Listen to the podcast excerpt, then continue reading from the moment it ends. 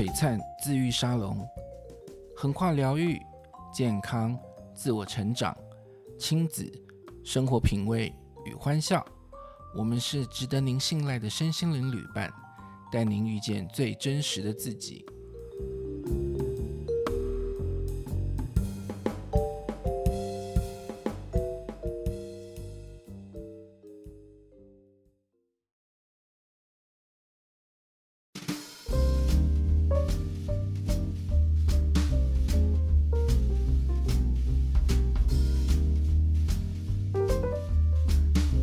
Bienvenidos a Salón Calixmas。我是 Rafa。我今天非常的开心，因为我等这一天等很久了。你们这三位终于给我出现了。我明明就是一个头建股的执行师，然后一直很想要录这个专题，结果一直没有机会录到。今天我终于把你们凑齐了，来给你们自己一个掌声。耶、yeah！有一个等一下那个特别大声的哈，我会把它卡小声一点，我怕我们那个听众就是耳朵耳膜会爆掉。这样，在今天的节目开始之前，我要再次的跟大家重申哦，就是头荐呃生物动能头荐股哈，我们下下面都是直接称头荐股了。生物动能头荐骨疗法它并不是一个医疗行为，那个疗是不是治疗，而是疗愈。好，英文叫 healing。然后做的人叫 healer 或是 practitioner，哈，它不是治疗，而是疗愈，所以呢，它不具有任何的医疗行为。以下我们的言论呢，谈论的也都是 healing。如果你的身体有任何病痛的话呢，还是要先跟医生还有合法合规的医疗院所接呃联系。他们会给你最正确的指示，然后请 follow 他们的指示。OK，好，那今天呢，我们就刚刚诚如我刚刚讲的哈，呃，因为我现在工作室主要的个案呢，都是走那个生物动能头荐股，对吗？然后呢，我其实一直都很想要录这个主题，就是让大家能够确切的知道什么叫头荐股。可是因为我们之前一直因缘不具足，比方说可能大家太忙，然后或者是我们要一直上进修课课程，那再加上上次我们要上进修课的时候，然后那个主题又非常的挑战，所以大家也会有整合的时候的问题，那就一直没有办法录。那我我自己的个性又是不想要把那种急就章的东西，然后赶快录出来录给大家听这样子，所以我就觉得嗯没关系，可能可以一直等一下。果然等到今天，太棒了！那我先来跟大家介绍一下我的投建股班的同学，我请他们自己自我介绍好了。来，这一位开始。哎，大家好，我是 Kiki。哦耶，Kiki 来了耶！好，来第二位。大家好，我是来自台中的酷梦。哦，很棒很棒。来第三位。大家好，我是阿蒂娜。哇，好，其实呢，我们。今天总共四支麦克风嘛，这哦很难得，我们四支麦克风挤满，没都请到他们来一起分享我们在头荐骨上面的一些经验，还有说明什么是头荐骨。好，哎，那哪一位可以先跟我们讲一下那个头荐骨的起源是什么？我觉得 Kiki 好像还蛮了解，因为我曾经上上那个直播的时候啊，然后呃讲错，结果被他叼哎。你可以讲啊，没关系啊，我发现我可以卡掉。你没有准备是吗？好，也没关系。抱歉，Kiki 下次会准备。今天有点怯场。啊，你现在要现在开始找资料是不是？我自己来好了。头荐 股历史的部分啊，那我想请我的同学阿蒂娜，然后来跟我们讲解一下。那如果有要补充的部分呢，那其他同学也可以补充。OK，嗯。就大致上来，就是我们头荐骨疗法的始祖是一位苏德兰医师。那苏德兰医师他本身是整脊医学，就是每呃算是那个年代算是整脊师出身。对，然后有一次他就是在上课的时候，他们在呃观察人。就头盖骨的这个结构的时候呢，他就去想说，哎，为什么骨头跟骨头之间是有缝隙的？嗯，他就在想说，如果人脑的，因为呃那个时候的观观念是说，其实人脑它就是不会动的，它是一整块骨头是不会动的。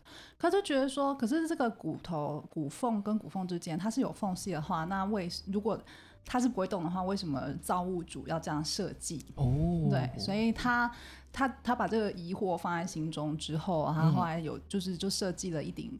呃，帽子来做实验。那、嗯、这个帽子呢，它就是根据我们的头，比方说我们有额骨啊、顶骨啊、嗯、枕骨等等之类，它把它各个部位去设计一些加压的装置。所以你戴上这一顶帽子之后呢，它可以在特定的部位加压。Uh-huh. 那他就发现说，哎、欸，戴上这个帽子在特定部位加压之后呢，这其实身体会有其他相对应的部分，它会有一些反应。嗯、反应对，然后他才发现说，哎、欸，其实这个头骨。呃，原来头骨是跟我们全身的部位是息息相关的，嗯、然后再来是说，其实呃，在更后面他发现说，那个缝隙其实是呃。我们的头骨其实是会移动的，对对对对，然后所以这有点像是头头肩骨疗法的最最最早的起源，对，而且是跟当时的医学的呃认知有蛮大的落差，对吗？对对，因为以前他们会觉得是头盖骨就是一整块，然后它不会有任何的律动啊，对，属于自己的律动了，应该这样讲，没错，对。所以这个就是当时苏子然医生发现的一个很不一样的地方。那这个研究呢，也是让他那时候发布的时候，很多人也觉得他是异端嘛，就觉得哎不对啊，你这跟我们研究的东西不一样啊，什么就很多人开始攻击他，可是他不管，他就是呃还是一样做他的事情，并且把这些他在研究上面得到知识去。呃，普传下去给大家知道。那后来很多人就也按照他的方式去做，哎呦，发现其实效果蛮好的耶。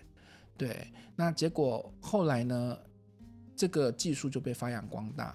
可是呢，这个是我们的上一个上一个呃，算是他他的做法，因为他以前好像是原本是用呃轻轻的，比如说按压啦，轻轻的呃碰触啊，就是他有很多的手法。然后去让这个身体的流动变得更好，对。可是后来，诶，这个部分变成我们的流派呢，好像就有一个很不一样的契机，对吗？诶，我们让 Kiki 来讲。这就会分为，就是我们会有生物机械式的一个方法，嗯，对。那生物机械式的方法，它其实就是，呃，让，呃，它会用很轻很轻的一个力量，然后碰触这个我们的。不，呃，可可能头骨的这个部分，嗯，或者是它需要去被支持的部分，嗯，然后让我们的这个身体去达到一个比较整合的状态，嗯，比较平衡，对，比较平衡，但是它还是有施不不像按摩，可是它还是有施一点轻微、很轻微的一个力量。我听我记得那个时候的介绍好像是写五公克，对不对？五到五到十公克，对，甚至是要怎么量啊？很轻的推，对。对，所以他是一开始是这样做，结果后来，呃，这是所谓的 mechanical，就是机械式。biodynamic，哎，不是 biomechanical，对，biodynamic，呃，mechanical 的方式。那后来呢，因为有一位呃很挑战的他的病人出现了，好，所以反而让他呃去探索到了另外一种新的方法。嗯，大概在他的在他生人生中的最后十年的那段时光，嗯，然后他去支持到了一个即将要临终的一个病人。对对，然后当他只是这样静静的陪在他身边的时候，嗯，然后我记得那时候他好像突然觉得，呃，整个氛围环境氛围变得很安静，很安静。嗯，对，然后这个病人。野兽在那个状况之下，他也变得很状态变得非常的平稳，嗯，但是没多久之后，那个病人就走了。对对，因为我记得我印象中是这样子啊，因为那一位重症的病人来的时候，他不管怎么帮他做，都好像效果都不太好，所以他已经摸波啊啦。然后他已经没有办法去帮助到他了，所以他想说，那干脆我就陪他好了，我就陪在他身边。可是说也奇怪，他就一只手放在他身上的时候，然后呢，他的身体居然开始有一些不一样的流动了。然后他也感觉到整个他呃身处的场域，然后有一就像刚刚 Kiki 讲的一样，瞬间安静的静了下来，然后呃安顿了下来，就很不可思议的一种情境。对，所以呢，他就开始针对这个这个点开始去做研究，一直到他过世。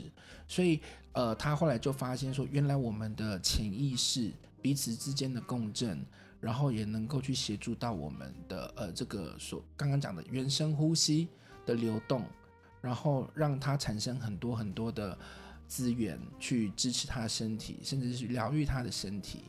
对，那这就是我们当时当时在课堂上面知道的历史。不过我个人呢、很有兴趣想要知道三位是为什么当时会想要去学这一个技术啊？我先讲我自己，我先讲我自己，因为呢，我那时候我那时候啊，就是上呃在教学在教那个肢体课程的时候，然后我的学生呢、他是一个非常资呃资深的身心灵的工作者，呃身体工作者，他非常棒，非常非常棒。然后呢，因为我上课的时候常常去讲讲他教他们说关于呃荐骨还有颈椎这个部分该怎么样去用，然后该怎么样去。摆放才可以让身体的代偿消失。然后有一次我在教他的时候，他就跟我讲说：“老师，你可以去学一个头肩疗法。”然后我因为我从来都不是这个业界的人啊，我就想说：“嗯，这什么东西？”可是我想说，我上课那么长重视的重点都被这个疗法讲到，那他应该不会太差。而且再加上我当时是想要去学一个身体工作，只是我那时候想到身体工作大概就是什么整复、哦美式整脊这一类的。就没有想到是还有其他的东西，所以他那时候给了我一条路，我就自己去查资料，就查到了，然后也去体验了。后来发现就非常适合我，因为完全不用出力，不用用力，不用讲话，我觉得还蛮开心的，在做的当下。所以呃，我就觉得，诶，这个这个身体工作还蛮不错的，而且还可以探索到很深的东西。这一点我们等下可以来讨论。那 Kiki 呢？你为什么一开始会想要碰？呃，其实我呃，应该是说，我从以前就有运动的习惯，那我甚至是有在打篮球嘛，嗯，对，有就是有参加过校队。那其实球员来讲，运动伤害就是大大小小，嗯，所以就是难免会对这一些可能呃身体上面的知识会略有涉略，然后再加上略有略有略有，对对对，然后再加上可能我爸爸有一些长期的慢性疼痛，哦，所以我就会。其实我就会蛮喜欢上网，就乱找一些有的没有的方法。对，然后邪魔歪道，也不是邪魔歪道，就是突然突然就是有一天就是被就是这个方法哎、嗯、可能吸引到，但是我一刚开始找的资讯也蛮乱的，因为毕、嗯、毕竟有生呃机械式的，也有生物动能的。嗯、然后反正那时候就傻傻的就嗯，我想说好吧，那如果说祖辈就因为我我平常是住新竹，对，然后我想说好，那我就。我就随便就约一个，就是有在做这个方法的，然后刚好就遇到了一个，嗯、我刚好是遇到生物动能派的、啊、，OK，对对对，然后就对这个方法就产生好奇，然后后来就找到，哎、嗯欸，台湾竟然有在上课，然后我就。挣扎了，当然是因为上班族，所以我挣扎了许久。我，但我还是决定报名。你今天用字好文雅哦，哦，是这样子吗？挣扎许久，对，挣扎许久，挣扎许久，对对对，所以我就我就来上课了。是是是，还还好你有来，可以认识你。哎呀，充满多少欢笑，这样一一来就屌屌的家不多啊，真的非常好。哎，那 Kumo 嘞？我自己是比较在能量层面上的问题，嗯，然后我在之前，呃，就是工作到一段时间了，然后我感觉好像就什么都已经努力的去达成，都追求目标，什么都、嗯、都做到了，但我还是觉得不，嗯，不太开心，然后好像缺少了什么。天哪！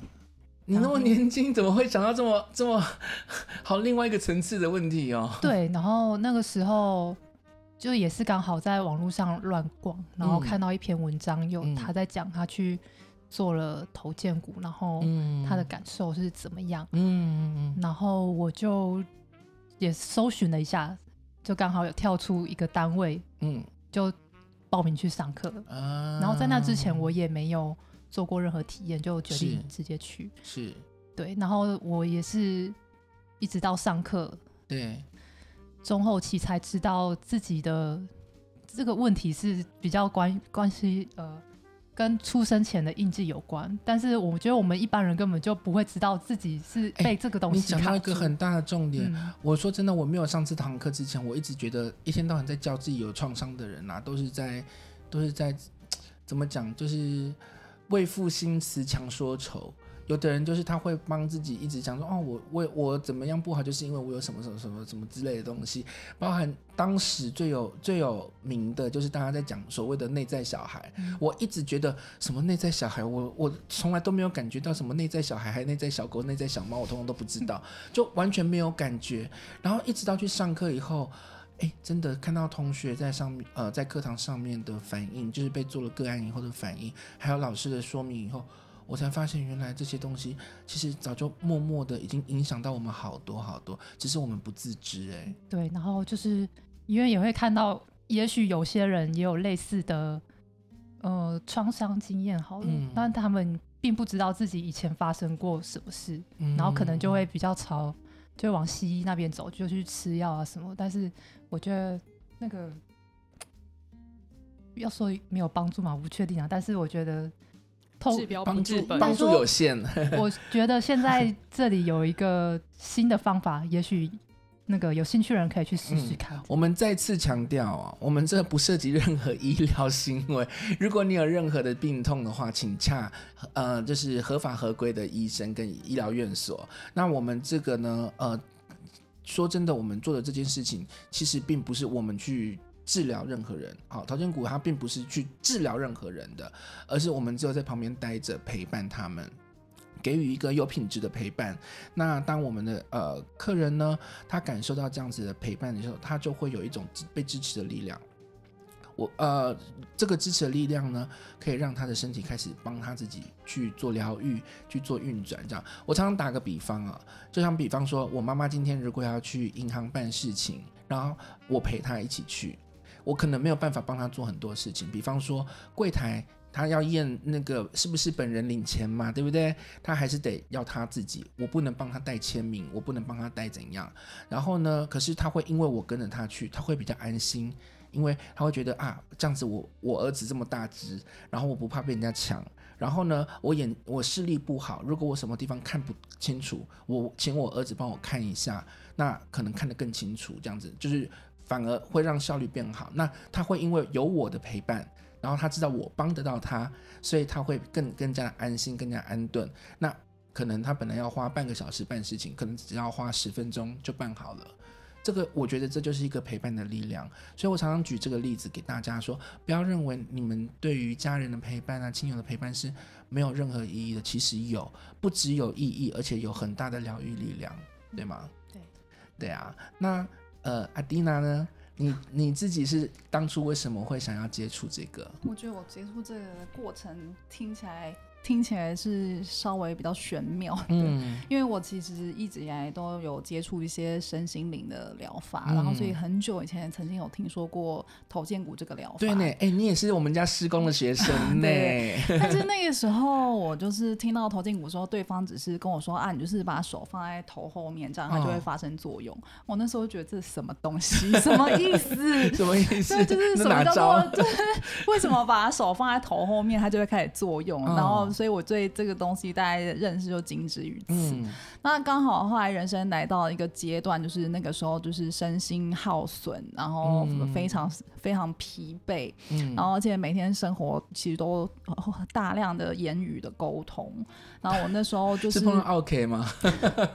也不是工作上或者是生活上，就是大家都是很头脑的嘛，嗯、就是有各式各样的沟通啊。我那时候就是到了一个真的觉得非常非常疲惫的状态。嗯。然后那时候有一个灵感比较强的朋友吧，他就突然没头没尾就给我一个建议，说：“我觉得你应该要去接触一些就是。”从身体出发的疗法，嗯，然后因为那时候的状态就是，不管我去，假设说我去心理咨商，或者是各种，就是所有东西，其实都还是要从我们开始说话开始。对。那我那个朋友就说，不行，你你不能从语言，你就是要去找一个身体的东西。嗯、然后他说，但是我不知道是什么，你自己去找。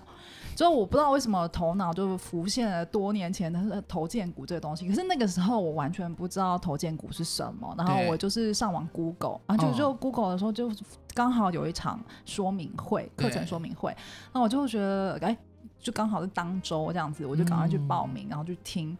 然后去听的那时候，我印象还蛮深刻的，就是台上有一排就是那种嗯头建股的执行师嘛，然后学长姐对学长姐还有助教，对。然后我坐在台下的时候，我不知道为什么觉得，哎，为什么台上的人都闪闪发光？就是有一种很有余，就是有一种很有余裕，然后很从容。嗯嗯、然后我后来很久之后才觉得说，那个可能就是某一种临在感。对，就是说他们其实都很临在在那个现场，而且因为他们都非常的。中立，就这样说好了。嗯、所以就是他们每个人看起来是很从容不迫的，嗯、然后对照我当下那个状态，就是身心混乱的状态，我真的很向往那样子的一个状态。嗯，然后再来就是听他们说话的时候，我也是觉得啊，每个人讲话都是那种不疾不徐，然后就是很哎、欸，好像真的耶。对，对对，因为我们后来也都认识这些人，然后就觉得哎、欸，他们碰到事情的时候都不会像我们原本那样很慌张、很慌乱。是，就是以我们的。术语来说，就是他们都很安住在自己的中线里面，所以呢，就是在遇到很混乱的事情的时候，也不会让自己随着那个浪这样就被打的这样子打在死在沙滩上沙滩上的那种感觉，就不是。对，然后我在台下的那时候，我就是觉得，然后在听说他们说这个强调这个这个疗法很无为嘛，然后就是就我们要我们其实。我觉得大部分人都是我们一直都是太过努力，一直都是想要达成目标，而去很努力的、用力的去做很多事情，很积极，对，很主动。而且社会也要求我们要很积极，必须要这么做。然后突然有一天有人跟你说，其实你不需要再做那么多，你就是做你自己，你要放松，你就是存在那边就可以了的时候，我就突然有一种被我突然有个很放松的感觉，然后我。有一种啊，好像终于可以回到家了的那一种感觉，嗯、所以我当下就就觉得，呃，确实我很想要一探究竟，这到底是什么？哎、欸，真的，对，真的，哎、欸，我觉得跟我的状态有一点点像，我也是在工作上面就觉得我不知道我在干嘛，然后我觉得我每天好像都在过一样的日子，一直在耗水，一直在虚耗自己。结果我那时候就是一直很积极的想要学东学西，是因为想要走出另外一条属于自己的路。就呃，可是好像就一直找不到。我也尝试过了非常多的东西，然后是就是一直没有办法。就直到碰到这个呃疗法的时候，我就觉得哎、真的很不一样哎、就没想到原来是第一次很清楚的可以感知到自己的存在。对，以前就是觉得哦。就我们概念中的、啊，就是呃头脑决定一切啊，然后要你要很聪明啊，你要反应很快啊什么的，然后就你没有当当你没有呃符合这样的普世价值的时候，呃你就是要检讨自己，就是我们都一直处在这种被责备、被刁难、被为难的那种状态。可是来到这个这个课堂以后，就觉得哦，原来发懒，原来懒散，原来就处在那边，也是一种。非常好的资源，因为我记得老师上课就有在讲到这个，就是你觉得资源是什么？有的人就是，哎，我想要吃好吃的东西，然后我想要怎样怎样怎样，各各式各样的，然后就觉得哇，原来这些东西都能够成为疗愈的资源。那我们如果选择这样的道路，不是也很好吗？对，真的是这样。好，那现在呢，我想要跟大家问一下，如那在你们这个学习的过程中，你们曾经。呃，有碰过什么样的个案，或者是说你们觉得你们被做个案的时候有什么特别的经验，然后可以跟大家分享？嗯，我的话嘛，嗯，我的话其实我我比较可以分享我自身的经验比较多，是对。那因为还有我们一起做个案的时候的经验，呃，这个先等一下，对。因为我的话，其实我刚开始来，虽然是我刚刚讲的原因，我比较偏向于身体取向的部分，嗯、但其实我蛮多面向的部分在这里得到疗愈，其实是我的、嗯、呃情绪，嗯、还有一些从小到大的一个议题。嗯，对。那我说实在，从学习到现在大概两年半嘛，两年半的时间嘛，嗯、对我我觉得在。情绪跟心理上面得到非常非常大的支持，而且可以在这其中，我觉得得到蛮就长大很多。我自己觉得在心境跟心境跟心态上面，嗯，对。那一刚开始当然是我，我一刚开始其实我是非常麻瓜的一个人，嗯，对，在个案的感知上面，我是非常非常麻瓜。嗯、那因为我小时候一出生，其实我大概两岁的时候我就开过刀。嗯、那那开刀其实对我影响也蛮大的，因为呢是我我是先天性的那个髋关节团脱臼。哦，对，那因为小时候就经历过就是麻醉的这个状况，对，然后再加上可能呃我从小到大对于面对外界的回应，我都是属于报喜不报忧的那个类型，嗯，所以其实我累积了蛮多一些负面的情绪在我的身体里，嗯，对，然后也很好很巧的就是在报名呃在学头肩骨之前。我其实我认真说了，我如果没有来学的话，我觉得我可能会现在开始去看身心科，会吃那个身心科的药，因为我曾经下班开车开一开，我就突然间胸闷喘不过气，但那时候我就一直不知道是什么原因，然后很容易很很焦虑，虽然我表面上不想要表现给别人看。对你，你也是属于那种真的就是。嗯，人前强颜欢笑，人后珠泪暗谈。对，但现在我可以比较坦然的面对自己的这一切，而且比较，我觉得可以渐渐的去趋向内外，渐渐的可以去一致，可以可以去表达我现在是什么样的真正的感受，对，而不用太多的隐藏。嗯，然后我想说的是，其实因为我还算我蛮积极在。呃，在头建股的路上，虽然说我可能因为时间的关系，我做的个案可能没有 Rafa 那么多，对，但是，但是我在接受个案，就是在接受疗愈的这部分，我其实蛮敞开，然后也算在此时此刻蛮愿意面对我自己的。那你在被做个案的当下，嗯、你曾经体验过什么样很让你觉得很不一样的事情吗？其实，其实蛮多的诶。当然一开始很麻瓜啦，就是呃，当然从什么都感觉不到，然后开始慢慢的觉得说，哎、欸，其实哦，我身体会有各式各样的感觉。嗯，我呃印象最深刻，一刚开始有很明显、很明显的感觉是，应该是麻，就是麻醉剂开始在退散的那一次。嗯，我这人生第一次感觉到什么叫做。就是冷到骨子里，麻醉剂的那个效应的冷，那、嗯、是冷到你骨子里。我，我打打个岔一下哦，嗯、我昨天做了个个案呐、啊，他人生被全麻四次。我昨天真的，我跟你说真的不夸张，我手摸没有摸他多久，我就快要晕倒了。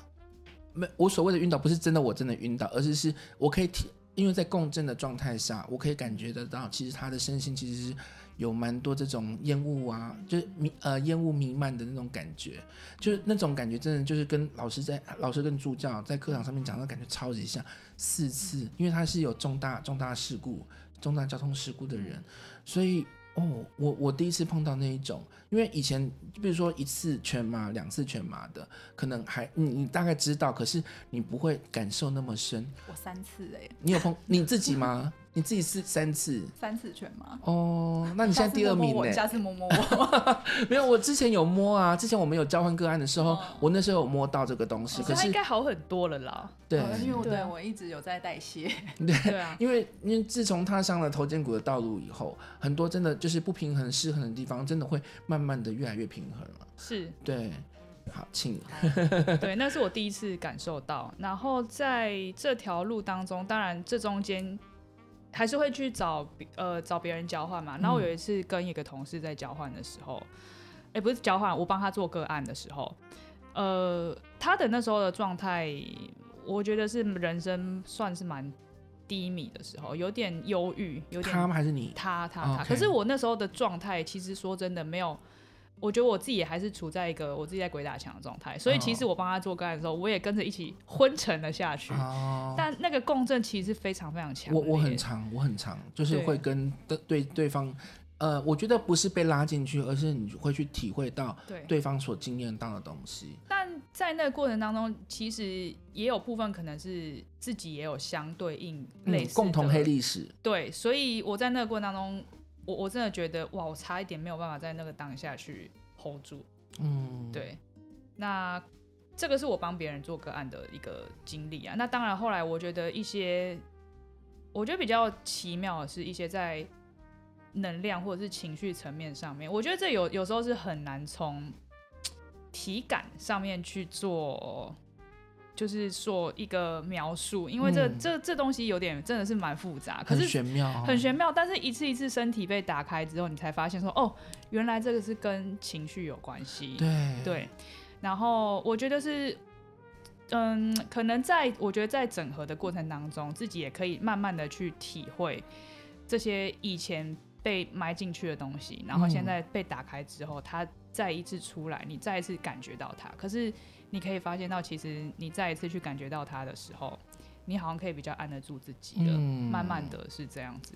我自己是一次哈，很明显的，就是因为我常常在帮同学，那时候我们还在练习课堂上练习的时候，帮同学做，然后我就看到很多同学有时候做一做，他会突然很大的震动，就是就是。整个这样好像快要从床上那个按摩床上跳起来这样子。呃，有我有经验，就，是阿丁，就是我本人。等一下我可以分享。对，然后我我就觉得有那么夸张吗？哦、就有有，有一次我被我被同学练习的时候换我了，可是我就这一辈子就目前就那一次，然后就真的我我那时候就是这么大的一个跳动，然后我那时候第一个反应，我想闪过的念头是：天哪，好害羞，这样会不会给？呃，同学跟老师还有助教他们添麻烦，可是他们就是好像没有什么事情发生，就是他们是很自在的状态，就是好像当做好像这个事情没有发生过这样。我反而我那时候我我是觉得是受到受被接纳的，然后很安顿的。当下我觉得我身身体里面或者是情绪上面有个东西被打开了，好像就是那种一直在武装自己，或者是所谓的人家讲的偶包。好，那个部分有被打开了，就是其实你一直很看重自己，又觉得很自己不想要被呃不想要丢脸啊什么的。可是其实当这个事情发生以后，他们也还好，他们好像也还好，对啊，所以我觉得嗯，好像真的会进步哎。那 Kumo 你呢？我自己印象比较深刻的是我第一次给去给助教做个案的时候，嗯，然后我回到家，嗯。之后整整睡了四天，也没有整整，大概就是就是吃饭或是上厕所的时间有醒的之外，其他都在睡觉，嗯，就是处于一个非常疲惫的状态。对。然后我在这里想要说的是，其实大部分的个案，第一次，尤其是第一次的个案，呃，他们都会很纳闷，所以因为可能我们刚刚讲了很多头肩骨可能可以产生的作用，他们大部分都会觉得那。所以我可以在这个过程中得到什么？这是大家最在意的。嗯、对，但是我觉得好像大部分的人第一次都会惊艳到隔就是个案完的隔天，嗯，是处于一种非常疲惫，像是被火车碾过的那种，还想再继续，就是没办法做任何事的那种状态。嗯，印象非常深。发懒。对，所以我睡了四天。你真的睡了四天啊？对。哇。就是你可以看我平常都是累积了多少东西在身上。自己自己不知道。嗯，我也有那个客人啊，其实就是他会很难睡，就拍捆呢。他可能三天睡不到两小时那一种，然后做个案的时候就呼呼大睡，就可以整个入眠。然后等到他个案结束以后，他起床，他就一边一边打哈欠，然后一边离开工作室，然后他就回去了以后，还是说后来回回过来，哎，你知道吗？我那么难睡的人回家，其实睡了好久诶，都不用起床起床诶，而且我一点罪恶感都没有，因为他平常就是一个很认真，就我们刚刚讲的，他很认真要把工自己工作做好的人，那就当然无形之中给自己添了很多的压力，可是他就是在当下他觉得哦，好像其实我做的也够多了，这些事情我好像一直处于一种过度担心，然后过度干预。的状态，其实我就好好相信我身边的团队，相信我的同事，相信我的学生，那其实他就会把事情做好了。他瞬间瞬间理解了很多，然后然后他就是开始会去关照自己的身体。他觉得其实我的身体真的好需要休息，可是我一直都没有办法让他好好休息。他的交感神经就是一直呈现在一个非常非常活跃的状态，对，所以。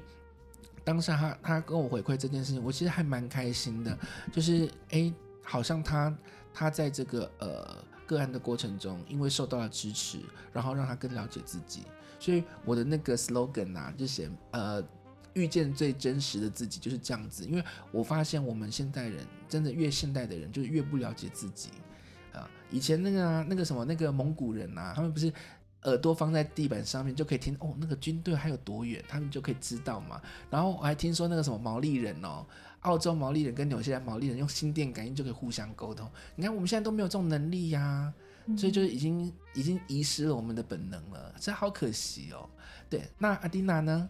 哦，我可以分享刚刚大家说的那个，对，那个经验，就是说，因为因为其实以我自己来讲的话，我也是。一开始是属于体感比较迟钝的人吧，嗯、然后所以我记得我出街十二天的课程，每一次就是疯狂的大睡特睡，嗯，然后每次做完起来的时候，我都对我 partner 觉得很抱歉，就觉得说天哪，我没办法给你任何回馈，因为我、就是欸、你还好吧？我到现在还是在大 睡特睡，我就是觉得大睡特睡，老师还不准我睡觉，还叫我手要放在肚子上面，不准我睡觉。但我后来觉得就是那有点像是一个，因为我们每个人都有很多的经历嘛，嗯、然后很多感受情绪，就是累积很。很多年的，嗯、然后那有点像是你一开始大扫除，一切都是在一个还蛮混乱啊，或者是说很多很多东西要被清理的那种状态，嗯、所以我觉得就是前面的体感会很不清晰，这是很正常的。嗯，但是随着越来越深入，然后疗程越来越深入的话，我就觉得哦。呃，好像越来越可以稍微保持清醒，或者是说稍微感觉到一些东西。嗯，但我觉得对我来讲，最最最最明显的感受的一次，就是 就是呃，那一次是上社交神经系统。嗯。然后我印象中老师就说脸部的那个吗？对，脸部的那个社交神经系统。Uh huh. 然后老师就说啊、呃，他有做过一个个案，然后那个个案就是他的脸很僵的，完全没有笑容。俄罗斯人，对，俄罗斯人，他完全笑不出来。然后至少做了几次个案，说 at least 他可以。微笑这样子，对。然后就那一次我还蛮幸运，我就有幸上台被老师摸了一下我的脸，就老师一摸到我的脸就说：“哎、欸，你这个就是典型的社交神经冻结啊。”然后我想说：“哈，原来这么多年来我的社交神经都是冻结的吗？”我就非常的惊讶，因为我并不觉得我自己是那个面瘫的那种人。对。然后就后来，但是但是确实，我平常在笑的时候，我都会觉得有点脸，我的脸看起来会有点尴尬。就是就是有种勉强，就是也不是我其实自己没有觉得勉强，但我确实我的颧骨那边要很用力，我才可以堆起一个笑容这样子。对，确实要特别用力，然后有时候会看起来很像在抿嘴这样子，是不是？是不是？人家以前讲什么皮笑肉不笑，对，有一可能会有点像那样。然后每次看我就很讨厌看我自己的照片，因为我觉得看起来都很尬笑这样子。嗯嗯、对，然后然后那一次上课就是，反正我的 partner 也就是 Kiki 小姐，然后呢，她就是在我的脸部的那个神经的那个位置放了蛮久。我记得我们应该有连续两三天都在那个位置工作。嗯、然后我也是都前面都是有点半梦半醒昏睡这样子，到了。最后一天的某一个 moment 的时候，我突然很像僵尸一样的 从床上就是弹跳起来，然后就真的是弹起来，然后完全不知道发生什么事情，然后而且我就是就是突然坐起来，然后我就。因为那个弹跳的力量太大了，所以我还转过去问他说：“刚刚地震吗？”他说：“ 他说没有啊，就是你弹起来这样子。”然后我就觉得怎么会这样？这是什么东西？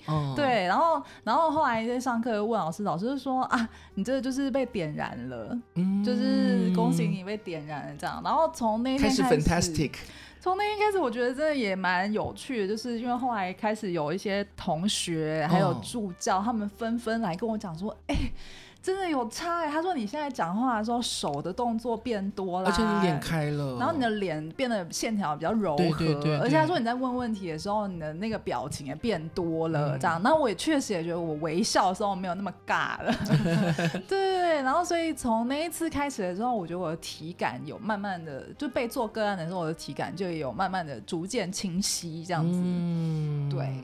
我那时候的感觉是原本。呃，你是个亲切的人，可是我就觉得有一点距离，因为就觉得好像没有太多的表情。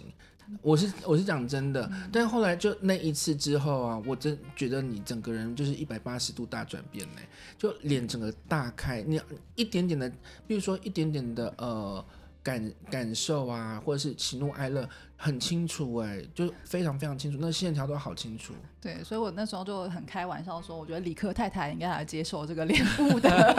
我觉得这一趴我要剪掉 我不敢发，我会被告。没关系，搞不好他会来找 Rafa 老师做一下。不可能。大家都说他面瘫戏啊。